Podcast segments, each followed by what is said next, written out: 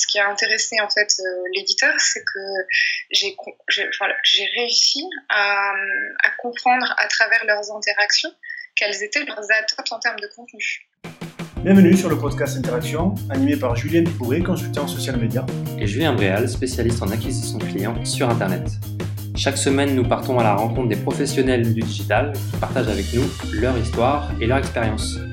N'hésitez pas à laisser une évaluation sur iTunes et à vous abonner. Bonne écoute Ce podcast est réalisé en partenariat avec le site webmarketing.com. Est-ce que tu peux nous parler de ton parcours et ton, du métier euh, que tu fais actuellement? Alors, euh, en fait, euh, moi j'ai eu déjà trois carrières, si je peux en parler comme ça. Disons que je, vais en parler comme ça, mais ça a été beaucoup plus chaotique et enfin, chaotique de manière subjective et objectivement, je me suis euh, beaucoup cherchée. Euh, j'ai une première carrière en tant que consultante en stratégie pour les directions générales.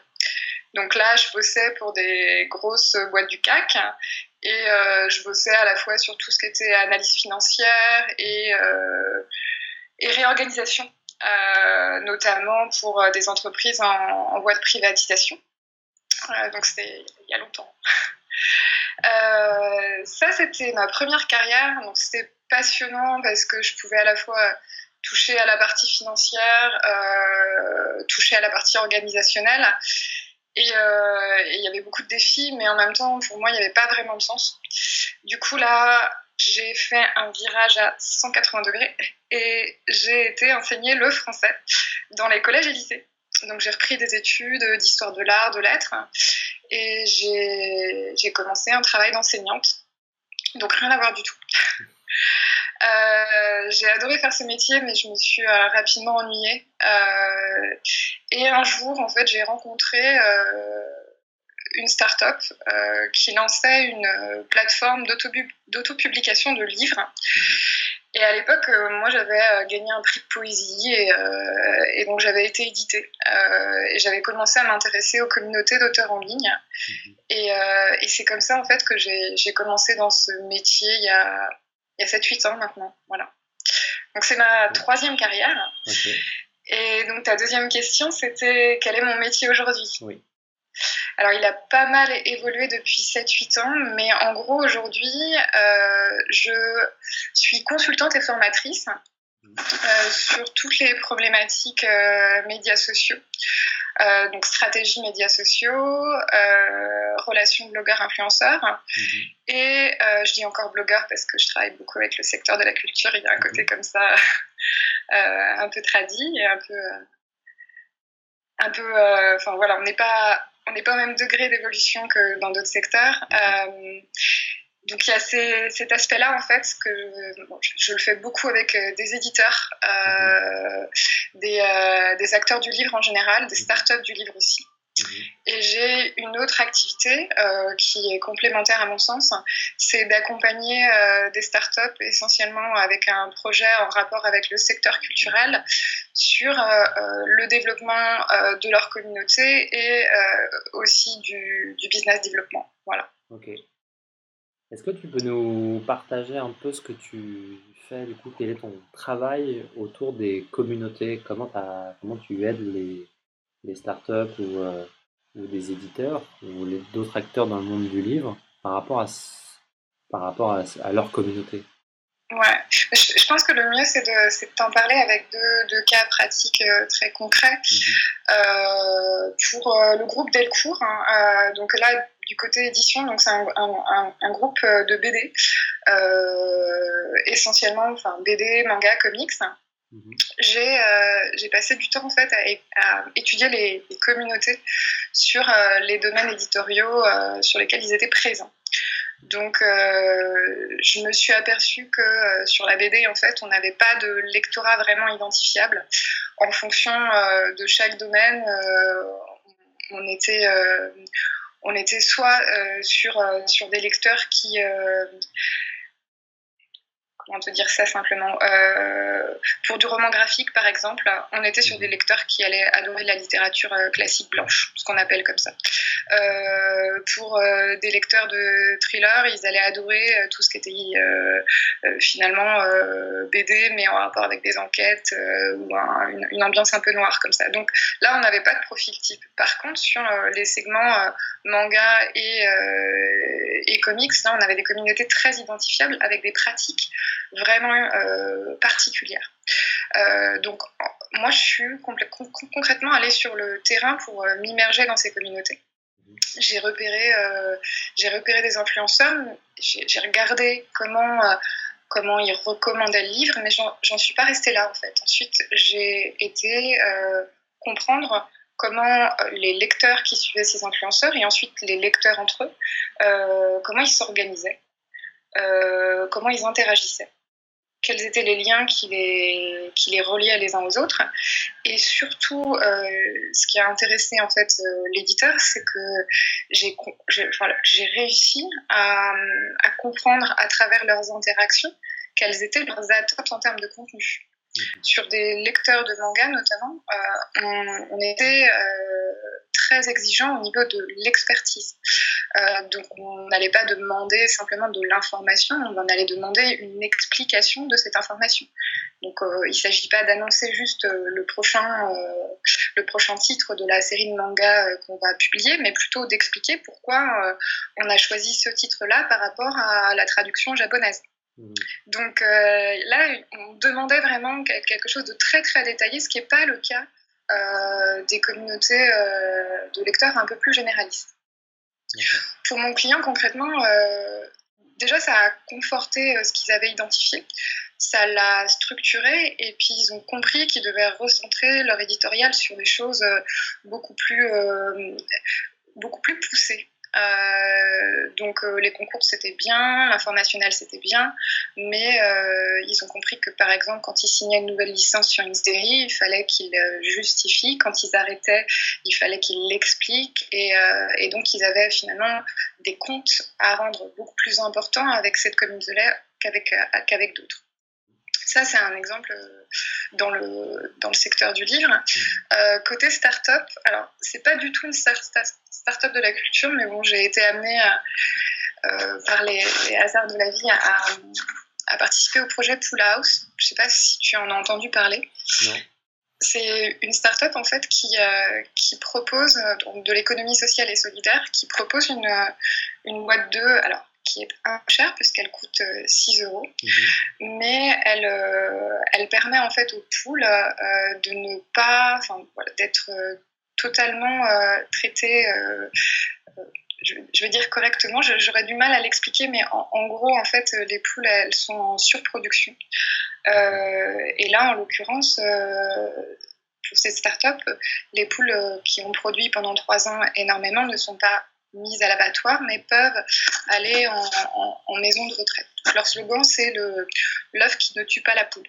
Mmh euh, ils avaient euh, une problématique, euh, c'est qu'ils avaient commencé à communiquer et en fait ils, se, ils, se, ils avaient pris en frontal la communauté végane, qui est, qui est très, comment dire, très très active sur les médias sociaux et aussi qui n'hésite pas à, polémiquer. Mhm. Euh, donc du coup, c'était euh, c'était assez violent et ils lançaient une campagne de crowdfunding à, ce moment-là. Donc ils avaient besoin de, de, réunir toutes les forces autour d'eux. Donc euh, on s'interrogeait sur cette communauté végane. Est-ce que c'est vraiment intéressant de, de poursuivre avec eux? Est-ce qu'il y a un moyen d'avoir un discours qui, les, qui puisse en fait les ramener au projet? Alors du coup, on a, on a été étudier ensemble cette, cette communauté on a vu qu'il n'y avait aucun moyen de les ramener vers le projet. Donc on a choisi de la mettre de côté euh, tout en tenant un discours euh, très clair sur euh, les ambitions du projet. et par contre, on s'est concentré sur les communautés qui allaient permettre de faire le second cercle et le troisième cercle. Et on a vu en fait que toutes les communautés qui permettaient de mettre en place une économie parallèle, comme le site MyTroc, par exemple, mhm. était euh, tout à fait euh, des cibles pertinentes euh, pour ce projet. Et à partir de là, à partir de leurs attentes, de leurs interactions, de leur manière de finalement de, soutenir un projet, on a, on a essayé de, de, mettre en place un discours, des relais d'influence pour finalement embarquer cette communauté dans la campagne de crowdfunding. Donc ça, voilà, sur deux exemples un peu différents, voilà comment ce travail peut se traduire euh, à la fois dans la recherche et puis dans la mise en œuvre. Voilà. Oui, l'étude de la communauté va, va aider du coup dans le message marketing derrière pour euh, permettre d'atteindre les objectifs de, de ton client. Euh, ou, ou, voire même finalement là sur cette question de la communauté végane, est-ce qu'on y va ou finalement est-ce qu'on n'y va pas? Ouais. Et finalement l'étude permet de, finalement d'éviter peut-être de prendre un trop gros risque d'aller les chercher et de se dire finalement non, il y a, y a, peu de chances que ça fonctionne, on, va le faire autrement.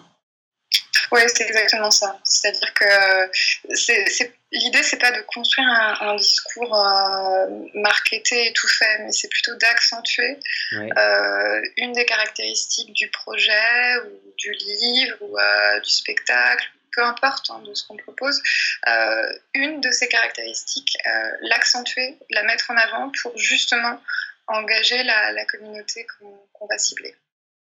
D'accord. Euh, c'est quoi les, les, quelques conseils que tu pourrais donner à une entreprise qui cherche à, mieux parler à sa communauté?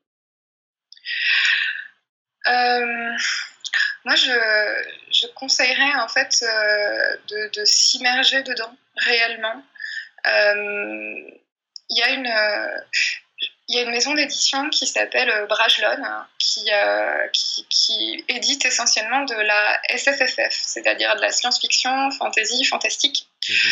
C'est une communauté bien, bien spécifique. Et en fait, ils ont, ils ont compris que pour parler à cette communauté, il fallait quelqu'un en face qui ait les mêmes connaissances que cette communauté. Mhm. Donc la plupart du temps, ils prennent des community managers qui sont fans de SFFF et qui mhm. le connaissent aussi bien ce domaine que, que la communauté en face. Mhm. Euh, à l'opposé, quand on voit euh, par exemple certaines maisons généralistes essayer d'engager euh, cette communauté-là ou celle du thriller, c'est impossible finalement d'être assez expert pour leur parler réellement. Donc ça fonctionne pas. Donc ils n'y arrivent pas. Donc le premier conseil que je, recommanderais, c'est si vous voulez parler à une communauté réellement, c'est prenez un community manager qui euh, est immergé dans cette communauté, euh, qui est aussi passionné euh, qu'elle et qui est capable d'avoir un échange constructif et, expert sur les thématiques qui, qui intéressent cette communauté. Euh, le second conseil, c'est euh, une fois que vous avez réuni euh, des fans, des abonnés sur vos médias sociaux, c'est pas c'est pas inintéressant d'aller comprendre qui ils sont.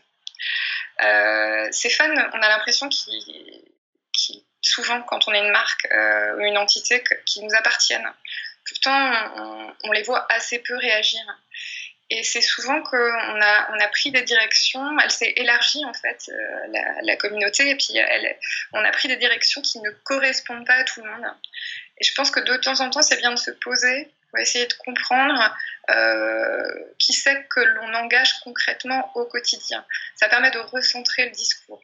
Et je pense que c'est nécessaire à, toute marque ou entité euh, qui a déjà un peu de vie sur les réseaux sociaux.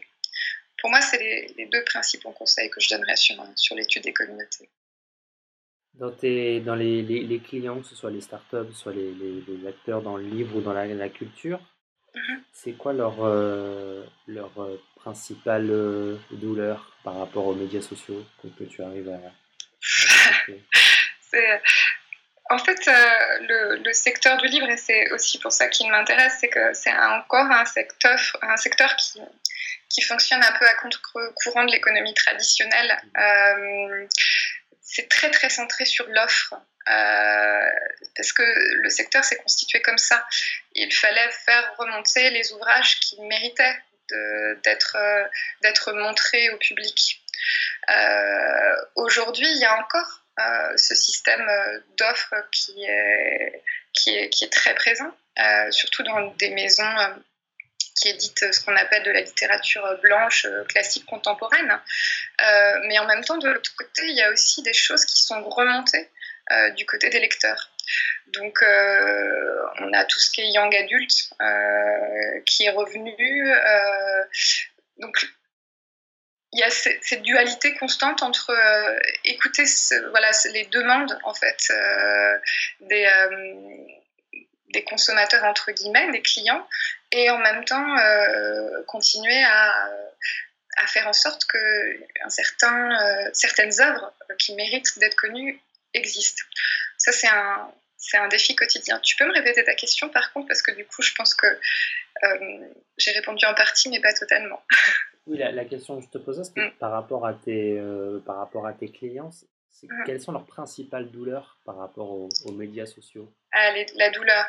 Euh, bah, pour, euh, pour ces acteurs du livre euh, un peu traditionnels, euh, la douleur, c'est justement d'avoir besoin, voire d'être forcé aujourd'hui de, de, de, considérer le lecteur. c'est c'est pas simple voilà, de, de trier entre ce, ce, ce qui doit ce qui, doit venir uniquement de l'éditeur et ce qui est remonté de la base côté lecteur. En plus, les médias sociaux, en fait, ça, a ouvert euh, un champ des possibles. C'est-à-dire que dans, euh, des secteurs, et c'est le cas de, la plupart des secteurs culturels où il y a des chaînes euh, extrêmement presque en silo, très structurées où les acteurs ne se parlaient pas. Les réseaux sociaux aujourd'hui en fait ont ouvert quelque chose de, de direct. Donc les, tout le monde parle à tout le monde et et moi, je pense que c'est une richesse, mais pour les acteurs, au début, ça a été euh, extrêmement perturbant. Donc, le travail, en fait, qui, était une douleur au départ, c'est plus essayer de comprendre comment organiser le discours avec euh, ces différents acteurs qui, euh, mhm. finalement, n'avaient pas lieu avant. Juste pour revenir sur ce que tu disais, sur ton travail par rapport, ton travail en profondeur sur la communauté, Qu'est-ce que tu proposes ensuite comme action? Une fois que tu as fait l'étude et que tu es capable de. Alors, je sais pas, qu'est-ce que tu en ressors? Tu en sors des profils, tu en sors des messages, et tu, tu, tu vois des, des, des, leviers en fait que tu pourras utiliser dans ta communication. Une fois cette étude faite, qu'est-ce que tu proposes comme action euh, euh, à, tes clients? Ça dépend des, des organisations mmh euh, auxquelles j'ai affaire. Hein. C'est-à-dire que parfois, juste euh, l'analyse euh, en soi euh, suffit. et je laisse ça mûrir par les gens qui, qui font en interne. Mhm. Et eux le récupèrent. Après, ça peut aller beaucoup plus loin. C'est-à-dire qu'effectivement, peut y avoir des préconisations mhm. et euh, on peut aller jusqu'à euh, affiner un discours euh, ou même mettre en rapport l'identité de la marque avec les attentes de la communauté. Mhm. Et là, on peut, on peut, on peut, tisser ça bien plus, bien plus loin. Mais j'ai pas eu encore beaucoup à, à, le faire. Souvent, les, les, acteurs avec lesquels j'ai travaillé, rien que travailler le discours, avoir conscience des attentes et donc travailler le discours par rapport à ça, déjà c'est quelque chose euh, d'impactant et donc ils ont besoin de le mûrir et de le réfléchir. Sur le, sur le marché de façon globale, est-ce que tu, tu, connais des gens comme toi qui font ce genre de travail? Moi, ça, me semble un peu. Euh, j'ai pas eu l'habitude de voir ce genre de, de travail en profondeur, parce qu'on n'a peut-être pas forcément échangé, mais on avait déjà échangé ensemble un peu avant, et tu me disais que vraiment, tu en as parlé un petit peu, où finalement, c'est pas seulement une communauté, il y a, y a, des gens derrière, c'est de s'intéresser aussi au profil euh, sociologique. Ouais. Euh, Je j'ai pas connaissance en fait qu'il y ait des gens qui fassent ça. Moi, je suis beaucoup euh, effectivement. Enfin, j'ai eu un, un, petit cursus aussi en sociologie en master 2 et ça m'a beaucoup marqué. Et je, je, me suis intéressée à ça de manière spontanée parce que ça me semblait euh, pertinent quand on, quand on pensait communication sur les médias sociaux. Mm. Et, et je voyais pas comment c'était possible autrement. Pour moi, euh, les gens étaient reliés euh, les uns aux autres. Et c'est seulement en prenant conscience de, de, la qualité de ces liens euh, qu'on arrivait à comprendre en fait à qui on, on parlait euh, réellement. Et, et, je pense que ouais, je, je peut-être que c'est pas encore très pratiqué aujourd'hui, mais c'est euh, c'est à mon sens de plus en plus nécessaire, surtout dans la culture où on a des, des communautés qui sont déjà présentes et autogénérées. On est sur des biens symboliques. Et pour des biens symboliques, en fait, on, on, réunit des passionnés. Mhm et donc ils sont déjà présents euh, et ils parlent déjà des produits sur des espaces, enfin de, mhm. de ce qu'ils font, de, des pièces qu'ils vont voir, des livres qu'ils lisent, euh, des musées euh, qu'ils ont visités, des expositions. Donc pour moi, il ne s'agit pas simplement de, de, les ramener vers, vers des entités, il s'agit d'écouter ces conversations. Alors, mhm. il y a beaucoup d'outils de, de social listening qui sont en train d'arriver. Je je ne suis pas certaine qu'on puisse euh, en tirer euh, du qualitatif pour l'instant. Euh, je pense qu'ils sont très pertinents. J'en ai testé quelques-uns qui sont intéressants. Ils renvoient des informations quantitatives qui permettent de dégrossir.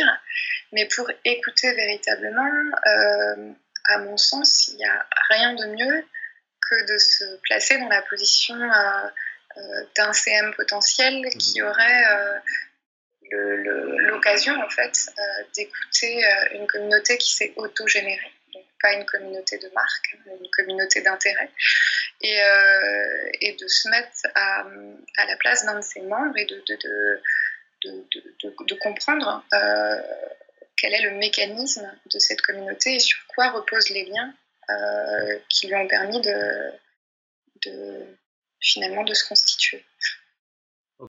Je, vais te poser une question un peu sur euh, l'avenir du livre, même si on sait que, les gens lisent moins.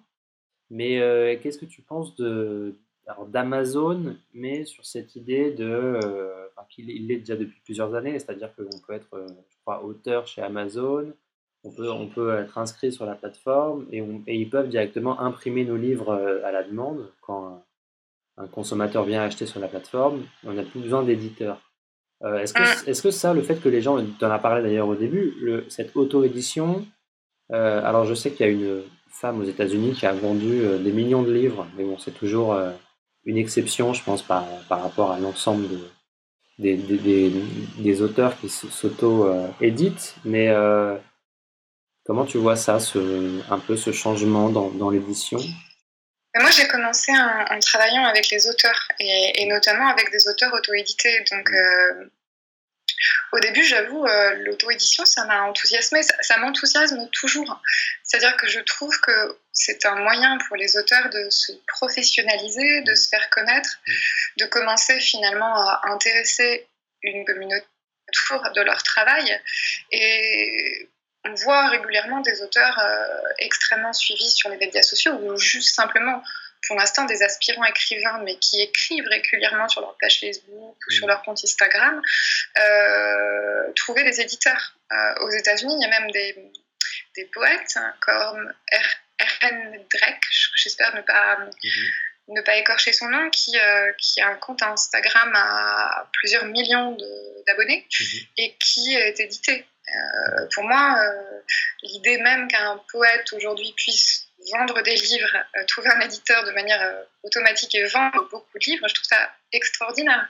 Mmh. Donc, c'est ce qui m'a attiré en fait sur dans ce métier, c'est la faculté en fait les médias sociaux à être euh, de formidable outil de médiation mmh. euh, et de diffusion de la culture euh, et du livre. Donc l'auto-édition, pour moi, ça va là-dedans. Après, Amazon en soi, c'est un vrai problème pour le secteur de l'édition française. Mmh. Au-delà de, l'auto-édition, hein, mmh. c'est un acteur qui finalement aujourd'hui impose un peu, un peu ses lois, qui possède quasiment toute la data lecteur euh, qui la partage pas, qui la mhm. fait payer très cher. Euh, bon, c'est ça, ça, complexifie énormément euh, le travail euh, d'un secteur finalement qui, avait l'habitude de, de, bien marcher sans, voilà, sans, sans lui. Enfin, mhm. voilà, ça, ça, pose énormément de questions. Donc, du coup, il y a plein d'initiatives, notamment une sur laquelle je, je, travaille avec une start-up pour essayer de, de donner aux éditeurs les moyens de, récupérer euh, leur data lecteur. Euh, parce que, euh, je ne sais pas si tu vois, mais dans, le, dans le monde du livre, en fait, les points de vente ne sont pas digitalisés. Tu as soit les librairies, et elles sont là, effectivement, elles sont à peine informatisées, ou alors seulement les plus avancées. Et il n'y a pas de partage de, de, données entre les, les points de vente, donc les librairies ou les, les, FNAC, les Cultura et euh, les éditeurs de l'autre côté. Donc du coup, on n'a pas de moyen de, tracer le, parcours client ou le parcours lecteur. Et ça, euh, Amazon, lui, il y arrive sur le web. C'est un... voilà, c'est une problématique qu'il va falloir résoudre, je pense, à terme. ok, très bien. Euh, ben, je te remercie beaucoup. Je t'en prie, merci à toi pour l'invitation et pour les questions. Merci d'avoir écouté cet épisode. Si ce podcast vous a plu, n'hésitez pas à laisser un avis positif sur iTunes. Vous pouvez nous retrouver sur LinkedIn à Julien Bréal et Julien Pibouret. À bientôt